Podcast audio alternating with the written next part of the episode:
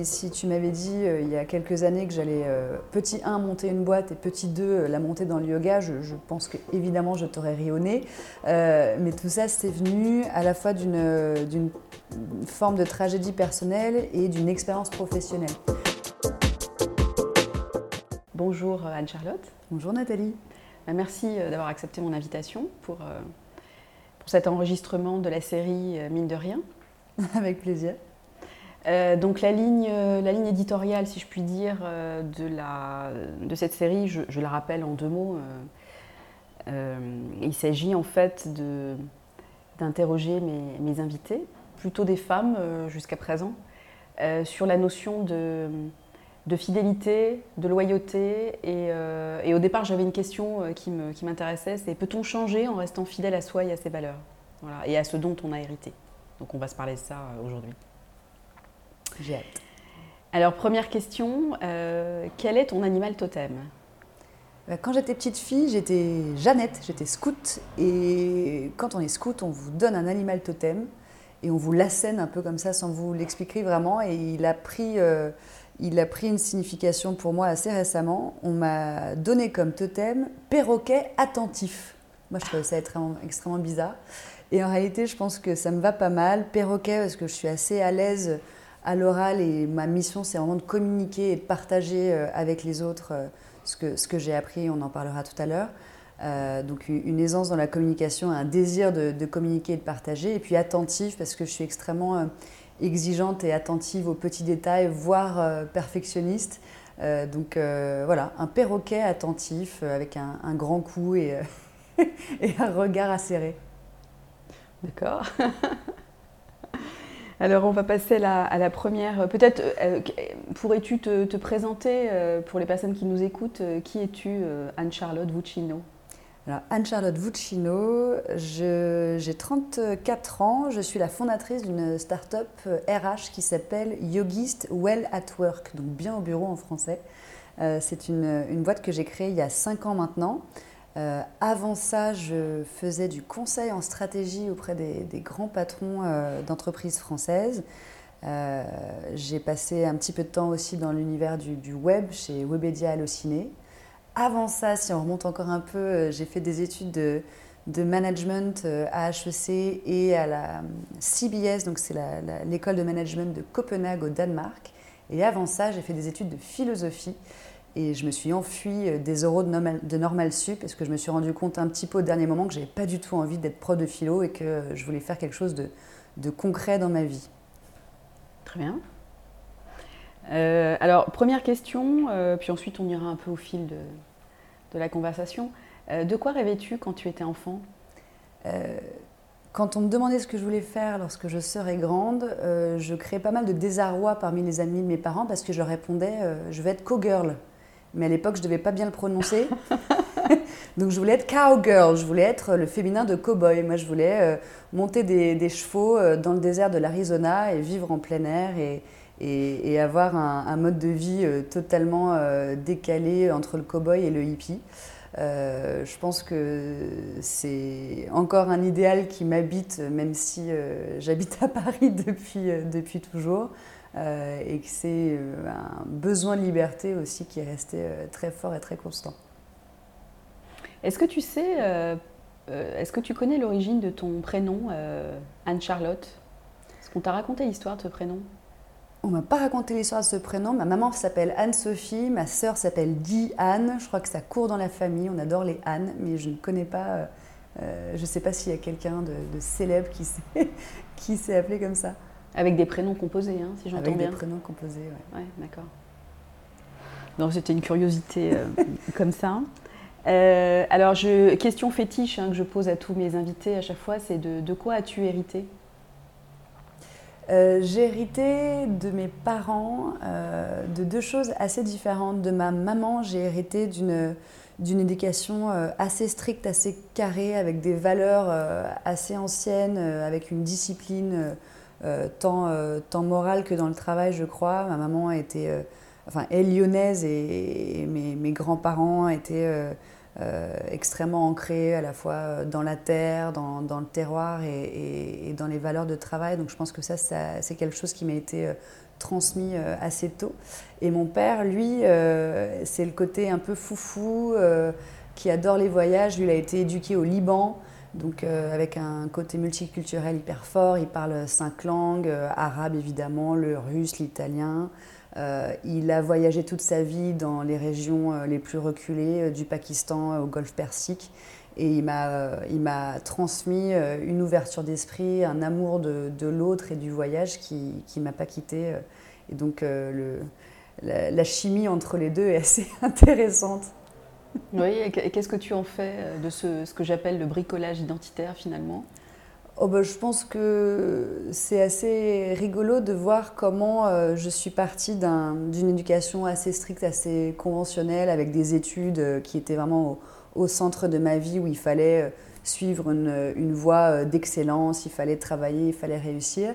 Et comment petit à petit, j'ai injecté dans ces études et dans ce besoin d'excellence un besoin d'évasion avec des voyages de plus en plus lointains, euh, avec une ouverture vers euh, des, euh, disons des civilisations et des cultures de plus en plus éloignées de la mienne. Donc j'ai énormément voyagé en Inde, j'ai passé un peu de temps en Afrique. un peu plus récemment, j'ai passé beaucoup de temps du côté de San Francisco et de la Californie. C'est un petit peu moins éloigné de nous, quoique. Et du coup, je, crois énormément à la construction de l'identité et à, à la construction même du projet professionnel et de l'aventure entrepreneuriale basée sur les inspirations glanées à droite et à gauche. Moi, je me suis formée euh, euh, au yoga pour monter yogiste en Inde, mais j'ai évidemment euh, énormément appris lorsque j'ai voyagé aux États-Unis. C'est un accident en Afrique qui m'a mis sur le chemin de, de cette entreprise que j'ai montée aujourd'hui. C'est le désir de travailler pour le développement économique des pays en développement et pour des ONG qui m'avait au départ mise sur la voie euh, de l'Afrique où j'ai eu mon accident et qui ensuite m'a donné envie de transmettre ce que j'avais appris pendant ma rééducation. Donc euh, euh, pour moi, c'est extrêmement important d'avoir à la fois les pieds extrêmement ancrés avec une discipline de vie, une éducation et, et des valeurs extrêmement fortes et carrées et cadrées et en même temps de pouvoir euh, rêver et y injecter énormément d'influences, euh, de préférence les plus lointaines et les plus euh, éloignées possibles de la mienne. Je vois un parallèle avec ce que tu écris dans ton livre là, que j'ai parcouru avant l'interview. Tu donnes pas mal de conseils en fait, c'est super intéressant de vie, des conseils de nutrition, pour dormir aussi, pour être à l'écoute de soi, évidemment des conseils plus liés au corps, à la posture avec des postures de yoga. Mais on sent bien dans tes, dans tes conseils, il y, a, cette idée de discipline, je trouve. Ce que tu dis tous les matins, euh, euh, prenez euh, un verre d'eau chaude avec du citron, du gingembre.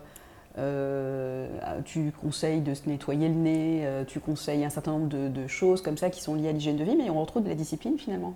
Pareil.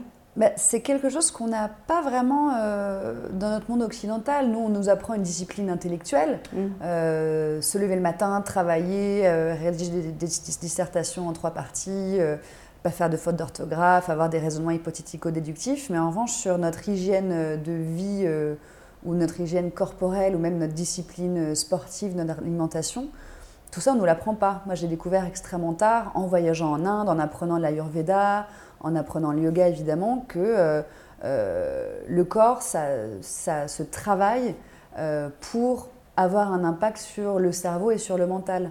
Et je trouve que expliquer aujourd'hui à nos civilisations extrêmement modernes, où on a le temps de rien et où tout passe avant le corps et la santé, que finalement, si on veut rester performant, si on veut rester au top, si on veut assurer euh, dans sa vie professionnelle et dans sa vie personnelle, bah, en fait, il y a un certain nombre euh, d'étapes obligatoires par lesquelles on doit passer aussi sûrement qu'on se lave les dents le matin et qui consistent en euh, manger sainement, en dormant un certain nombre d'heures, mais surtout d'une certaine manière, en travaillant sa respiration et surtout en travaillant son corps pour qu'il puisse continuer à nous porter parce que c'est notre principal outil de travail.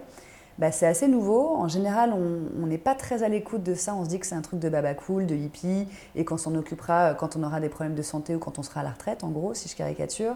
Et que tant que le, bateau nous porte, eh bien, euh, euh, autant voir jusqu'où il nous mène, mais sans forcément ménager sa monture. Et ça, c'est une grosse erreur, euh, je trouve. Et, encore une fois, quand on voyage en Inde ou en Asie, ces questions d'hygiène de vie ou de discipline personnelle, elles sont inculquées dès le plus jeune âge. Euh, en Inde, les enfants euh, font du yoga euh, le matin à l'école et on leur explique que si on se brosse les cheveux le matin avant d'aller à l'école, eh bien, il faut absolument faire la même chose pour l'intérieur du corps. Et pour l'intérieur du corps, ça s'appelle le yoga. Et de la même manière, entraîner son esprit à maîtriser ses pensées, à maîtriser ses émotions, c'est aussi un gage de performance pour toute sa journée et pour toute sa vie. Et que ça, ça passe par un entraînement. et qu'aujourd'hui, en Occident, on parle beaucoup de ces entraînements sous un angle sportif c'est les athlètes de haut niveau qui font ce genre d'entraînement, alors qu'en réalité, ça devrait faire partie de l'éducation de n'importe quelle personne, euh, d'apprendre euh, à respirer, d'apprendre à bouger pour prévenir les problèmes de santé qui peuvent nous arriver, mais surtout euh, pour devenir meilleur chaque jour en fait. Est-ce que tu peux raconter la genèse de la création de Yogist Oui, bien sûr.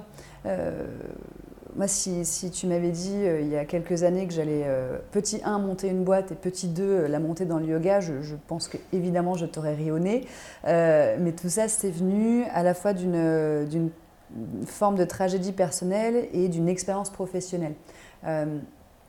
Moi, quand j'étais, euh, quand j'étais en première année à HEC, je venais de, tourner le dos à Normal Supérieur et de me dire qu'il fallait que je fasse quelque chose de concret de ma vie. Et donc, j'ai pris la, présidence d'une petite euh, ONG qui s'appelait Action pour le Bénin, euh, qui animait des actions dans la brousse de l'Atakora, donc au nord du pays. où on avait des actions à la fois de prévention sida, des actions d'alphabétisation, des actions de santé dans des orphelinats, du microcrédit pour des groupements de mm. femmes. Et euh, j'ai emmené une, vingtaine de volontaires sur place euh, pour une mission de 4 mois alors que j'avais 20 ans. Et sur, euh, au bout de deux mois et demi de mission, je me suis fait renverser par un gendarme à moto alors que je marchais tranquillement sur une petite route de, de brousse. Et donc, moi, par rapport à une grosse moto de gendarme, clairement, je n'ai pas fait le poids et je me suis retrouvée avec une jambe extrêmement abîmée. Donc rapatriée euh, en France au bout de trois jours passés dans un dispensaire et opérée en France parce que j'avais une grosse fracture euh, dans le genou. Jusque-là, rien de très original, euh, à part que c'était un petit peu exotique parce qu'encore une fois, pour être rapatrié du fin fond de la Tacora, ça avait été un petit peu sportif. Mais une fois arrivé, une fois arrivé à Paris et une fois prise en charge à l'hôpital Pompidou, je m'étais dit que mes, embêtements allaient, prendre fin. Sauf que là, manque de bol, j'attrape cinq infections nosocomiales sur la, table d'opération. Et quand vous avez des infections dans une, dans une articulation, euh, si vous arrivez à en contrôler une, les autres continuent à se développer. Et en gros, euh, j'ai eu ce qu'on appelle euh, une quasi-septicémie, c'est l'équivalent de la, gangrène en fait. Et je me retrouvée avec une jambe encore plus abîmée. Je suis passée à deux, poids, à deux, à deux pas de l'amputation. Et quand je suis sortie de l'hôpital, on m'a expliqué que, un, j'allais rester euh, assez lourdement handicapée parce que ma jambe se réparait euh, jamais. Et que deux, il valait mieux que je trouve un boulot bien sédentaire parce que de toute façon, tous mes projets d'aller travailler sur le terrain dans des pays en développement étaient évidemment euh, complètement inconcevables. Et donc je suis devenue consultante euh, en stratégie auprès d'un homme brillant qui s'appelle Philippe Manière, qui est l'ancien directeur de l'Institut Montaigne, qui m'a tout appris et qui, que j'ai rejoint au moment où il a monté son cabinet de conseil auprès des grands patrons. Donc on était deux, maintenant ils sont, euh, ils sont, ils sont une bonne cinquantaine je crois. Euh, et hum, c'est lui qui m'a vraiment mise, le, mis le pied à l'étrier du monde de l'entreprise qui m'a emmené dans des entreprises accomplir des missions tant de conseil que de positionnement, rencontrer des dirigeants et mm, au fur et à mesure euh, que je me familiarisais avec ce monde de l'entreprise, euh, parallèlement, j'avais une voisine de bureau qui était passionnée de yoga, qui euh, passait sa vie là-bas, que je prenais évidemment comme une, pour une hippie illuminée, et qui un jour m'a dit Écoute, Anne-Charlotte, tu vas voir ton kiné quatre fois par semaine, tu prends encore des anti-inflammatoires, de la morphine, tu boites comme une malheureuse, tu as à peine 23 ans, c'est pas une vie, viens à la maison, je vais te faire découvrir ce que c'est que le yoga. Et moi, je lui écoute, est-ce que tu m'as bien regardé? T'es mignonne. Moi, j'ai fait de la philosophie Henri IV, d'accord? Euh, C'est pas pour aller euh, faire des trucs euh, qui viennent de, ton Extrême-Orient, là. Et puis en plus, moi, je crois davantage à la puissance de l'intellect que, que à l'intérêt du corps. Donc, merci, au revoir. Et puis, elle a insisté, évidemment. Et à force d'insister, je l'ai suivie. Et là, j'ai découvert une discipline qui n'était pas du tout un truc de baba cool, mais qui était vraiment une discipline de, de thérapie active au sens où euh, c'est tout le corps qu'on mettait en mouvement et c'est moi qui décidais de euh, la force que je voulais mettre dans un mouvement, de l'intensité euh, d'une flexion de mon genou, de l'intensité de douleur que je voulais m'infliger aussi. Et j'ai commencé à voir que ça avait des effets extrêmement positifs sur à la fois ma blessure, mais aussi tout mon corps qui s'était adapté à cette blessure et qui en souffrait indirectement. Et donc, euh, j'ai commencé à me rééduquer toute seule avec le yoga progressivement. Ça a pris plusieurs années évidemment, mais je suis vraiment tombée, euh, dans le bain. Euh, j'ai commencé à suivre tous les cours possibles à Paris, puis j'ai commencé à voyager alors qu'on m'avait dit que ça serait difficile pour moi de prendre l'avion. J'ai commencé à voyager pour aller suivre des, retraites et des formations de yoga dans le monde entier. Et j'ai fini par, me former comme professeur en Inde. Et en voyant tout ce que le yoga m'apportait dans ma vie personnelle et sur mon plan euh, de santé personnelle, je me suis rendu compte que finalement ceux qui en avaient le plus besoin, c'était ceux qui étaient autour de moi. D'abord mes collègues qui étaient assis toute la journée devant leurs écrans, et puis mes clients qui étaient en général des managers qui portaient le monde sur leurs épaules, qui devaient être au top tout le temps, euh, qui avaient du mal à dormir la nuit et qui bizarrement commençaient à déclencher des douleurs chroniques euh, dans le dos, dans le cou, euh, qui me disaient qu'ils avaient du mal à se concentrer avant une prise de parole en public et qui avaient du mal à tout gérer. Et de manière extrêmement naturelle, avant une prise de parole en public, avant un média training, je me suis mise à leur proposer à ces patrons de faire quelques euh, exercices de yoga que j'avais appris euh, pour moi avec eux. Et évidemment, je n'allais pas leur demander de se mettre en jogging, euh, de dérouler un tapis dans leur bureau et de faire des ohms et de parler de chakras et des salutations au soleil. Ce n'était pas du tout l'idée. Donc je me suis rendu compte qu'on pouvait adapter extrêmement facilement des exercices que j'avais appris du yoga pour qu'ils soient accessibles et utiles à des managers, à des cadres, à des dirigeants du monde de l'entreprise qui en ont besoin dans leur vie professionnelle immédiate. Et comment ils réagissaient euh, quand tu leur proposais ces exercices bah, En général, c'est eux qui me le demandaient en me disant euh, bah, Tiens, euh, euh, vous qui faites du yoga, vous n'avez pas un truc pour m'aider là maintenant tout de suite Ça, c'était pour ceux qui savaient que j'en faisais et, qui avaient cette approche-là. Et puis progressivement, euh, à ceux qui n'étaient pas forcément réceptifs, euh, je leur proposais ces exercices sans leur dire que c'était du yoga. Hmm. Donc assis sur leur chaise en costard cravate, deux minutes pour détendre leur cou, deux minutes pour respirer, pour être meilleur sur scène, ça c'est quelque chose qui leur parle. Et je me suis rendu compte qu'ils en avaient infiniment plus besoin que tous ceux qui ont le temps de faire du yoga, euh, qui ont été éduqués euh, dans cette veine-là euh, et qui sont en super bonne santé et qui ont, disons, l'ouverture d'esprit et l'envie d'aller en faire tout seul. Et que finalement, c'était plus de cela dont ils avaient besoin que de énième PowerPoint, d'autres éléments de langage et de notes stratégiques. Et donc là, le doute n'était plus permis. J'ai quitté mon, job de consultante et, et, ensuite mon job dans le web pour faire cette formation de yoga thérapeutique en Inde. Et en rentrant d'Inde, euh, j'ai passé euh, pas mal de temps à travailler avec des ostéopathes et des psychoergonomes de la médecine du travail pour étudier en fait quels étaient les principaux maux MAUX dont souffraient euh, les travailleurs. Donc d'abord plutôt sédentaire du coup. Plutôt sédentaire. Mm. D'abord en fait j'ai pris comme comme objet d'étude mes copains de promo d'HEC, banquiers d'affaires, assis toute la journée, hyper stressés et qui à à peine 25 ans avaient déjà des sciatiques, des lombalgies, des insomnies.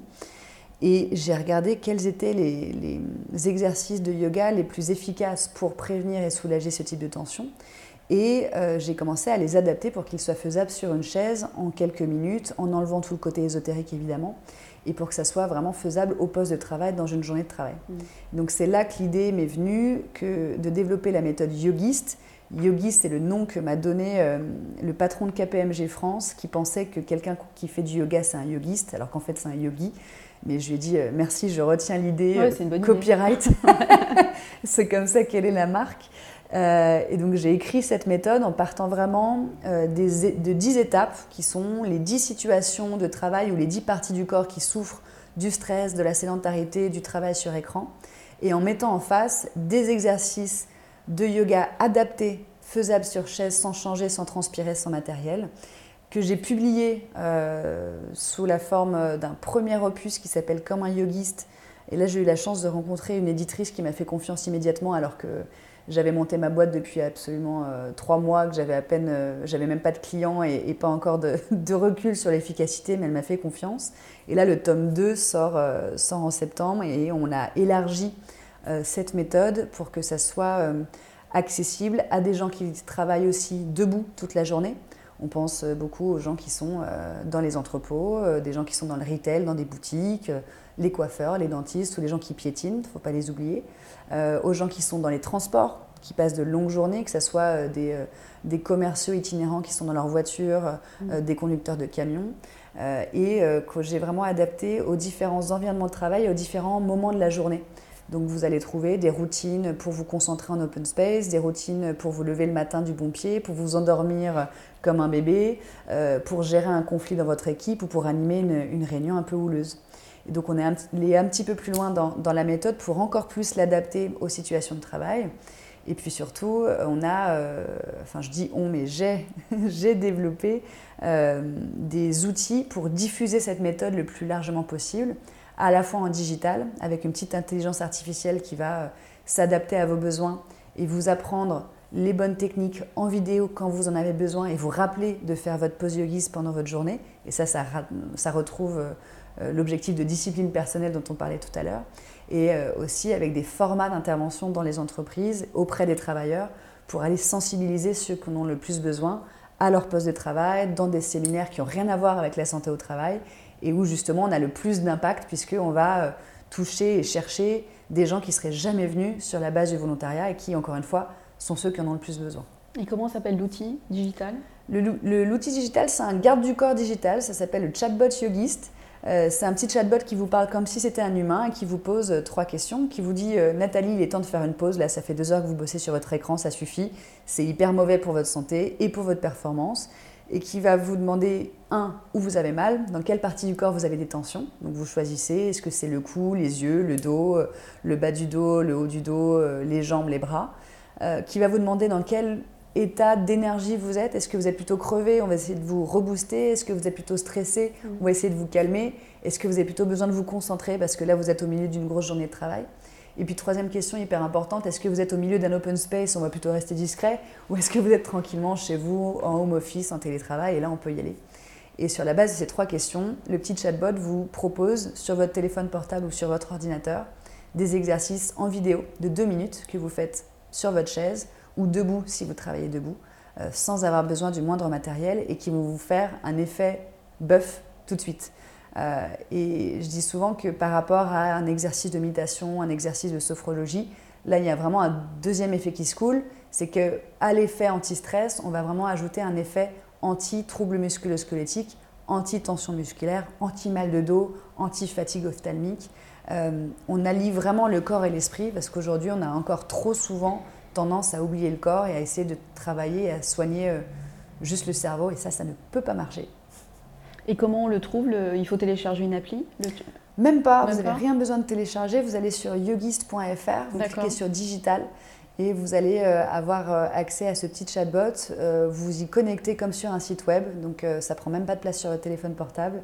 Vous avez cinq exercices gratuits. Et puis si vous avez envie de vous abonner, soit vous vous abonnez tout seul pour 5 euros par mois, soit vous allez convaincre votre DRH d'abonner tout votre tout votre plateau, toute votre équipe pour euh, changer la manière dont on voit le travail et pour avoir beaucoup moins de, stress et de tension au travail parce qu'aujourd'hui c'est la première cause d'absentéisme au boulot mm. et ça ça coûte euh, un pognon monstre comme dirait euh, notre président. Ok. si on, en, t'écoutant, je me demandais quel avait été le. Est-ce qu'il y a eu un déclic quand tu as décidé de quitter ton, ton emploi de consultante et créer ton entreprise? Est-ce qu'il y a eu un déclic particulier? Qu'est-ce qui s'est passé? Parce que c'est quand même une décision qui n'est pas forcément évidente à, prendre. Il y a eu plein de petits déclics qui sont arrivés à peu près au même moment, oui. Euh, donc moi, je bossais pour, euh, Webedia, qui est euh, une licorne, une énorme licorne française, la plus grande licorne française dans le monde du web et du divertissement. Et je travaillais pour Halluciner à ce moment-là, donc j'étais directrice de projet Et j'étais en train de me déniaiser sur tout ce qui était digital. Donc j'apprenais énormément sur comment fonctionnait un site internet, etc. Et j'étais énormément en lien avec des développeurs, forcément, qui étaient assis toute la journée devant leurs écrans, qui, euh, lorsqu'ils prenaient une pause, faisaient une pause clope, une pause baby-foot ou une pause pizza, et qui, euh, à moins de 30 ans, euh, passaient tous au moins une fois par mois chez l'ostéopathe ou chez le kiné, et qui me parlaient de cela assez ouvertement, et qui ne voyaient pas du tout quel problème il y avait à ça, et qu'il pouvait y avoir des solutions de prévention. Et moi, évidemment, j'ai commencé à leur parler du fait que euh, je faisais du yoga et je me suis rendu compte qu'ils venaient beaucoup plus souvent me parler de comment le yoga pouvait les aider à arrêter de fumer, à mieux dormir la nuit, à avoir moins mal au dos, euh, que euh, des projets sur lesquels on était, on était ensemble. Et donc, je me suis rendu compte qu'il y avait vraiment un besoin énorme de faire venir le yoga dans le monde de l'entreprise, dans les plateaux de développeurs en premier lieu, euh, auprès de gens qui sont des hommes de moins de 30 ans, fumeurs, clopeurs, sédentaires euh, et pas du tout euh, yogi dans l'âme et qui, encore une fois, en avaient, en avait énormément besoin. Et donc, en général, je leur parlais du yoga et la première chose qu'ils me disaient, c'était Mais où est-ce que je peux en faire? Moi, j'habite loin de Paris, il n'y a pas de studio à côté de chez moi, et puis je sors trop tard le soir, et puis le matin, je commence hyper tôt. Comment est-ce que je peux intégrer ça dans ma journée? Donc, je me suis dit Tiens, il faut faire quelque chose évidemment au travail. Et puis à ce moment-là, j'étais à un moment où je sentais que je que j'étais pas à ma place dans mon job, j'étais pas dans ma maison. Et mes managers s'en rendaient compte aussi, c'était eux qui m'avaient dit Anne-Charlotte, euh, on sent que tu, contrairement à une petite fleur qui s'épanouit, toi tu es en train de te flétrir, tu es en train de te refermer euh, sur, euh, sur toi. Il y a un truc qui marche pas et je me suis rendu compte que oui, j'avais envie de faire quelque chose à ma sauce et je me sentais perdue dans une trop grosse structure avec trop de process et trop de parties prenantes. J'avais besoin de, j'avais besoin de créer et de faire quelque chose à ma sauce. Et j'ai eu vraiment la chance d'avoir un, un, patron qui est le fondateur de Webedia, qui est un entrepreneur lui-même. Et lorsque je lui ai parlé de ce projet, où je lui ai juste dit, écoute, je sens qu'il y a quelque chose à faire entre le yoga et l'entreprise, je sens que j'ai besoin de, de, mettre mes tripes euh, dans un projet euh, que je ferai tout seul, il n'a pas tenté de, de me retenir, il n'a pas tenté de m'en dissuader. Mais il m'a dit, écoute, euh, si j'ai l'opportunité d'aider un entrepreneur, je le fais. Donc, je vais te faire une rupture conventionnelle pour que tu aies le temps de monter ta boîte sans avoir une pression financière énorme sur les épaules, parce qu'on a, on a la chance en France d'avoir ce qui s'appelle l'assurance chômage, et qui est le premier, le premier pourvoyeur de, fonds pour les startups et les mmh, entrepreneurs. Mmh. et il m'a dit, je vais être ton coach et ton premier client. Il l'a été. Et donc, quand vous avez un alignement de planète pareil, en général, euh, vous y allez, quoi. Parce que de toute façon, à partir du moment où vous avez eu cette conversation avec votre patron, vous pouvez plus reculer. C'est foutu. Vous êtes obligé d'y aller. Donc, je pense que ça a été le coup de pied euh, euh, au derrière qui, qui m'a vraiment aidé à me lancer. Oui, je crois que dans un parcours, c'est important ce, ce, que tu racontes là. Il y, a, il y a là une personne qui, à un moment donné, fait confiance, autorise. c'est aussi l'autorisation, c'est important dans les décisions. Parfois, c'est ça qui manque en fait et qui me dit T'inquiète pas, tu, tu délires pas. Je pense qu'effectivement, il y a un mm. marché, et puis si tu le sens, il faut que tu essayes. Mm. Et tant pis si tu rates. Mm. Euh, si on revient un petit peu, euh, un peu sur toi, là, pour, euh, pour aller vers un. Bon, en fait, c'est assez lié, parce que je, pose la question souvent de l'audace. L'audace dont tu es la plus fière. Est-ce que c'est en lien avec tout ce qu'on vient de se dire Ou c'est une autre Est-ce qu'il y aurait une autre audace dont tu serais la plus fière? L'audace dont je suis la plus fière, c'est une énorme bêtise selon pas mal de, mes, amis entrepreneurs, c'est d'avoir monté Yogiste toute seule, sans financement, euh, sans levée de fonds et, euh, et en, développant euh, mes outils informatiques et tout ce que j'ai développé grâce aux revenus que m'apportaient mes clients. Et, Aujourd'hui, on parle tellement de levée de fonds, on parle tellement de gens qui lèvent sur PowerPoint, on parle tellement d'idées euh, euh, qui, se financent avant même d'avoir fait leur preuves, euh, que moi, je ne sais pas pourquoi, c'était hyper ancré chez moi, je voulais y arriver toute seule. Alors, je ne dis pas que j'y suis arrivée. Aujourd'hui, on, on, a pris des financements, mais sous la forme de prêts. Et pour moi, c'est complètement différent par rapport à une levée de fonds. mais le fait de me dire que c'est mon idée les clients qui m'ont fait confiance, qui ont permis de créer à la fois la méthode, à la fois euh, euh, les outils informatiques, de, constituer une équipe et d'y être arrivé euh, avec mes petits bras musclés. C'est évidemment ce que, que mes autres amis entrepreneurs m'ont dit que, que, j'étais évidemment folle de, faire comme ça et que j'allais m'épuiser. Et en même temps, je me dis que c'est à la fois mon audace, mon audace la plus folle, dont je suis la plus fière, même si évidemment c'est à la fois épuisant et ça vous met une énorme pression sur les épaules. Euh, peut-être que c'est lié au fait que j'ai passé pas mal de temps dans un lit d'hôpital et euh, en fauteuil roulant et que, et pour moi, euh, être poussé ou être aidé, c'est quelque chose de négatif au départ et que j'avais besoin de faire quelque chose par moi-même et d'y arriver toute seule, même si c'était dix ans après. Je pense que ça doit être une forme de revanche, revanche un peu inconsciente. Donc ça, ça doit être... Oui, c'est l'audace dont je suis la plus fière, mais qui n'est évidemment pas un exemple à suivre si vous voulez monter une boîte qui marche.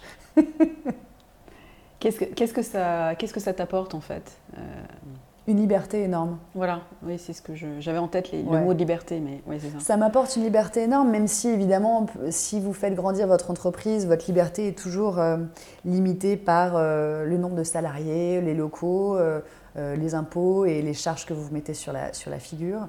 Euh, pouvoir décider moi-même du produit que je veux lancer, de la manière dont je veux le faire, des valeurs dont, auxquelles je veux rester fidèle et, euh, et, de là où je veux aller, sans avoir besoin de demander l'autorisation ou l'avis de qui que ce soit d'autre sur un concept, une méthode que j'ai créé moi-même et dans lequel j'ai mis toutes mes tripes, c'était euh, ultra important. Et j'ai eu des tentations de, limiter cette liberté en m'associant euh, en, levant des fonds en grossissant. J'ai eu ces tentations-là. Et je, me félicite aujourd'hui de n'avoir pas euh, donné les commandes de ma vie professionnelle euh, à quelqu'un d'autre que moi. Pourquoi? Parce qu'aujourd'hui, ça me permet de, de, faire face à la crise Covid qui nous tombe sur la, sur la figure sans être loqué ou obligé de prendre une voie que j'ai pas envie de prendre ça me permet d'être euh, agile et surtout de faire ce que j'aime comme je, comme je veux le faire. Je vous donne un exemple, euh, ce petit chatbot Yogis que j'ai développé il y a deux ans. Euh, l'année dernière, je savais qu'il fallait que je retourne de nouveaux contenus vidéo pour les mettre dedans, que je le traduise en anglais. les, enfin, pas les investisseurs, justement, j'avais un board de conseillers pour Yogist qui ne sont pas investisseurs chez Yogis, mais qui ont vraiment un, rôle consultatif et qui sont là pour donner des conseils bienveillants. Ils m'ont tous dit euh, ne le fais pas, euh, n'investis pas là-dedans, c'est pas là-dedans que tu dois mettre tes sous en ce moment et ton, et ton focus, euh, tu es trop dispersé, tu dois d'abord te concentrer sur autre chose, etc. Je les ai pas écoutés, j'ai fait ces mmh. vidéos, j'ai investi dans le digital et j'ai sorti le, mmh. le, chatbot en anglais. Si je l'avais pas fait, Yogi serait mort aujourd'hui parce que le digital est évidemment ce qui va nous sauver pendant le Covid. De la même manière, euh, je me suis, euh, j'ai pris un, directeur général à un moment euh, associé à qui j'ai donné 5% de, des parts de Yogist pour qu'il m'aide à développer Yogist.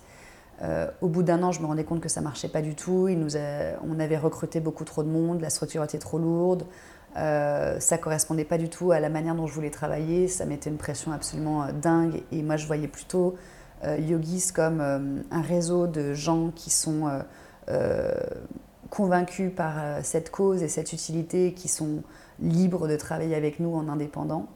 Et donc j'ai pris le choix de me séparer de cet associé, j'ai pris le choix de me séparer d'une grosse partie de mon équipe pour revenir à une structure beaucoup plus agile et beaucoup plus libre et beaucoup plus légère. Si j'avais encore 12 salariés comme il y a un an, Yogi serait mort aussi pendant la crise Covid. Donc euh, je pense que c'est cette liberté qui est à la fois un rempart contre la crise et une possibilité de prendre les décisions qu'il faut prendre au moment où il faut les prendre et aussi euh, de faire les choix de vie qu'on a envie de, faire sans être euh, prisonnier d'une cage qu'on se serait soi-même construit. Mmh. Et quel conseil tu donnerais à une femme, par exemple, qui veut entreprendre, qui a une idée comme toi tu l'as eu et qui veut se lancer? Euh, De pas penser une seule seconde qu'il y a une différence entre elle et un homme, déjà. Euh, de ne pas se voir comme une femme entrepreneur, de se voir comme un entrepreneur euh, tout court. Euh, je pense que c'est hyper important. Parce pourquoi, pourquoi c'est important?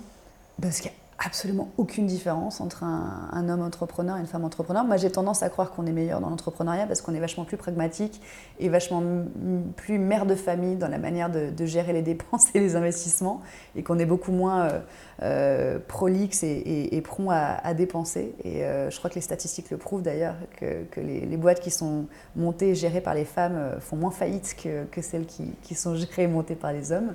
donc de ne pas se dire une seule seconde qu'elles sont moins euh, à même de monter euh, ce projet qu'un homme. Euh, d'en parler, en parler au maximum, en parler à tout le monde, prendre tous les conseils possibles, imaginables, parce que c'est comme ça qu'on avance. Euh, quitte, à, ne pas les suivre. Quitte à ne pas les suivre, tout à fait. Mm. Mais vraiment tester dans le réel toutes les options possibles en en parlant et de voir les, les pistes et les voies qui résonnent le plus en nous et puis surtout de se poser la question, au-delà du business model, au-delà du produit, au-delà du marché qu'on veut adresser, se poser la question de la boîte qu'on a envie de monter et de la manière dont on a envie de travailler. Moi, je me rends compte au bout de 5 ans de yogis que j'ai envie de, passer 50% euh, de mon temps dans le sud de la France et de, voyager et de, gérer cette entreprise euh, beaucoup euh, en visio, à distance, avec des équipes de, de freelance il y a des gens à qui ça correspond pas du tout, qui ont envie d'avoir un bureau avec une équipe fixe, avec des process. Euh, eh bien, je pense que se poser la question de comment on a envie de travailler, de quelle tête euh, on rêve pour, pour cette entreprise, c'est la première question à se poser. Au-delà du euh, produit, au-delà du marché. Comment est-ce qu'on a envie de travailler? Est-ce qu'on a envie d'une grosse équipe, d'une petite équipe? Est-ce qu'on a envie d'être entrepreneur ou chef d'entreprise? Est-ce qu'on a envie d'être gestionnaire ou dirigeant? Est-ce qu'on a envie d'être à Paris ou ailleurs? Est-ce qu'on a envie de bosser beaucoup, pas beaucoup? Est-ce qu'on a envie d'avoir des, investisseurs ou de monter tout ça toute seule? Est-ce qu'on a envie d'aller vite ou lentement? Il n'y a pas de mauvaise réponse en fait, mais ne pas se dire une seule seconde qu'il y a un chemin tout tracé qu'on doit suivre, parce que c'est la, grosse tentation. Moi j'ai passé deux ans et demi à la station F. Moi on me répétait que si je levais pas de fonds et que je faisais pas un gros truc tout de suite, je le regretterais parce que j'avais de l'or au bout des doigts et que j'aurais gâché mes chances. C'est la doxa euh, générale que on vous impose quand vous dites que vous voulez monter une boîte. C'est pas vrai. Et vous pouvez choisir euh, de monter la boîte qui vous ressemble. Et toutes les boîtes n'ont pas vocation à devenir des licornes, et heureusement. Et choisir le modèle d'entreprise qui va vous rendre heureuse, je pense que c'est beaucoup plus important que de choisir le business model qui va être le plus rentable. Ça, ça sous-entend de bien se connaître, oui. Euh, de savoir ce dont on a vraiment envie, de s'écouter, de se faire confiance. Alors ça, ça vient pas tout de suite. Moi, je me suis fait coacher pendant un an et demi, euh, au bout de deux ans et demi de yogis, parce que j'avais l'impression de me fourvoyer en étant en natation F, euh, en ayant une équipe trop grosse, en ayant un directeur général qui me disait comment réfléchir et quoi faire dans ma propre boîte je me rendais compte que ça ne me rendrait pas heureuse, alors que pour d'autres, c'est complètement normal et que ça fait partie du développement d'une entreprise.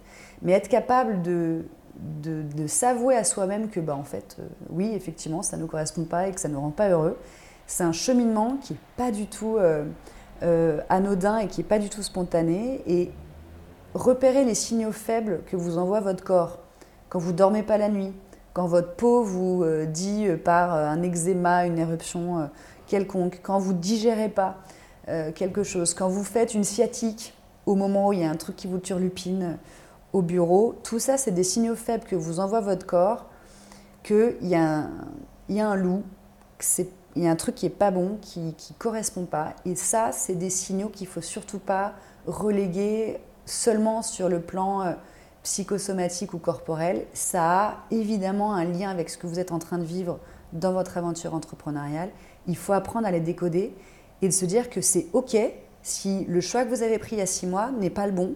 Vous avez le droit de vous être planté, euh, vous avez le droit de, réorienter et de changer de, voie. Ou de changer d'avis. Et vous avez le droit de changer d'avis. Mm. Et que euh, l'entrepreneuriat, ce n'est pas une autoroute avec des glissières hyper hautes. Il y a toujours des voies de sortie et surtout, il y a toujours des petites départementales qu'on a le droit de prendre en regardant le paysage et qu'on n'est pas obligé d'aller le plus vite possible du point A au point B.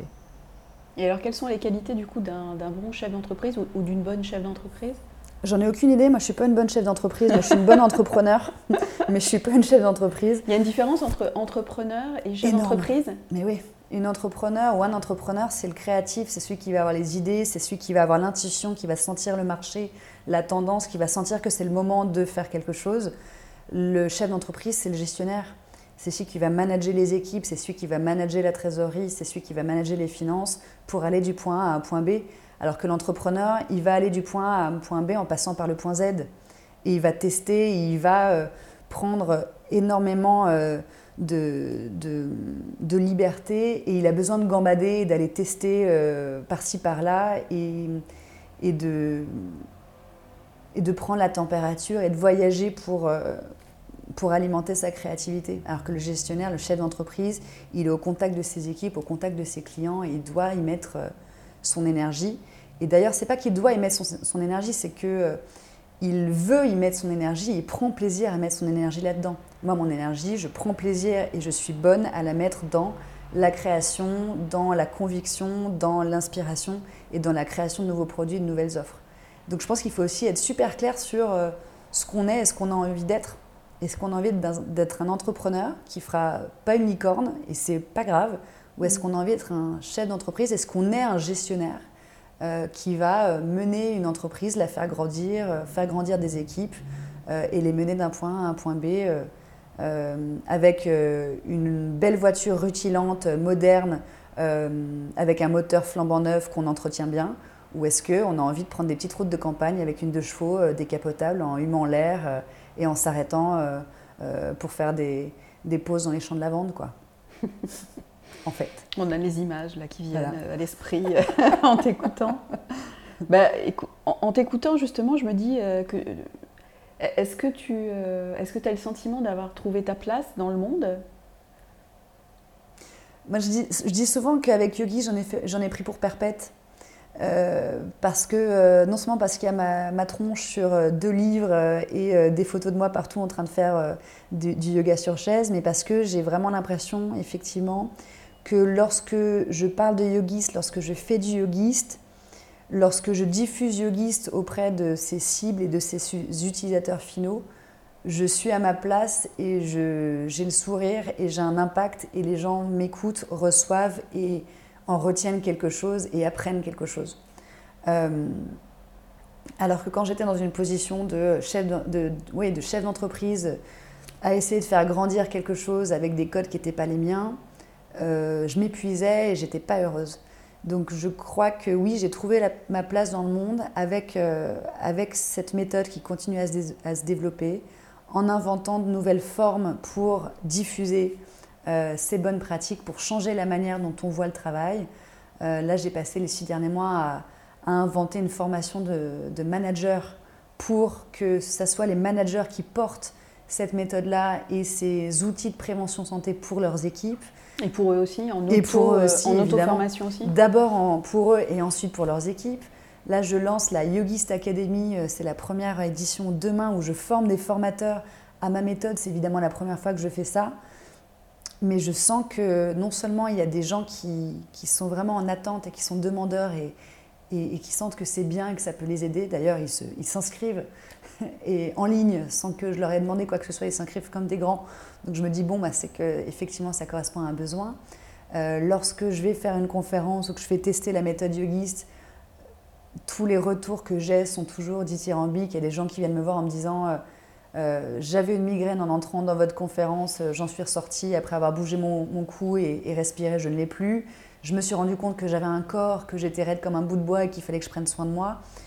Euh, j'ai eu des gens qui sont venus me voir en me disant que euh, mon premier livre les avait aidés à sortir d'un burn-out ou qu'ils euh, sont handicapés très très lourdement, mais qu'avec les petits exercices très accessibles que j'avais mis dans ce livre ou dans ce chatbot, ils avaient pu faire quelque chose, eux qui pensaient que tout leur était interdit. C'est finalement ces petits témoignages ces petits retours d'expérience qui me montrent que oui, je pense que j'ai trouvé ma place dans le monde et que j'en ai pris pour perpète, ouais. mais avec le sourire. oui, qu'on doit entendre. J'espère. Euh, bah écoute, ça sera ma dernière question. Euh, tu l'as un peu dit, mais euh, là tu parlais de l'école, effectivement. juste en, un mot, quels sont tes, projets là, qui te motivent pour les six prochains mois, justement? C'est quoi tes objectifs prioritaires? Bah, les objectifs prioritaires, c'est quand même de, sortir euh, Yogis de la crise Covid, qui nous a quand même sacrément impacté. Euh, parce que nous, nos, nos meilleurs services, ceux qui, ceux qui étaient les plus efficaces, étaient les services en présentiel, qui ont évidemment été impossibles à délivrer depuis, depuis maintenant six mois. Donc j'ai vraiment transitionné vers du quasi 100% digital et c'est ça qu'il faut que je consolide maintenant euh, avec les différents outils, avec des formations en visioconférence. Donc ça c'est hyper intéressant parce qu'on est en plein euh, dans le sujet du futur du travail, du télétravail. Et moi ce que je porte comme message c'est vraiment que le télétravail c'est formidable et que ça nous rend encore plus sédentaire et que donc euh, il faut absolument d'autant plus bouger et respirer lorsqu'on est chez soi à rester sur son, sur son ordinateur, puis sur son canapé, puis sur, euh, euh, dans son lit.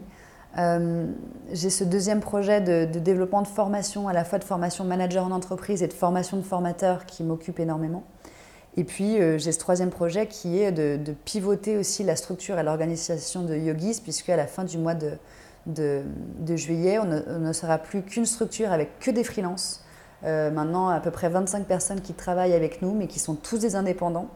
Euh, il s'agira de les amener dans la bonne direction et de faire en sorte que chacun travaille bien avec les autres et que chacun puisse travailler de où il veut et de comment il le veut. Et moi, je vais m'installer euh, une bonne partie de mon temps dans le sud de la France, chose que je ne m'étais pas du tout autorisée jusqu'à présent, que je n'avais pas pensé possible non plus lorsqu'on a une boîte avec des locaux et des salariés. Et j'ai l'intuition que euh, Yogis peut se développer encore mieux avec une structure euh, complètement euh, libre et, délocalisée et décentralisée, avec un réseau d'indépendants qui travaillent avec nous parce qu'ils sont convaincus de l'utilité de, notre mission, avec des partenaires à l'international qui bossent déjà comme ça depuis trois ans.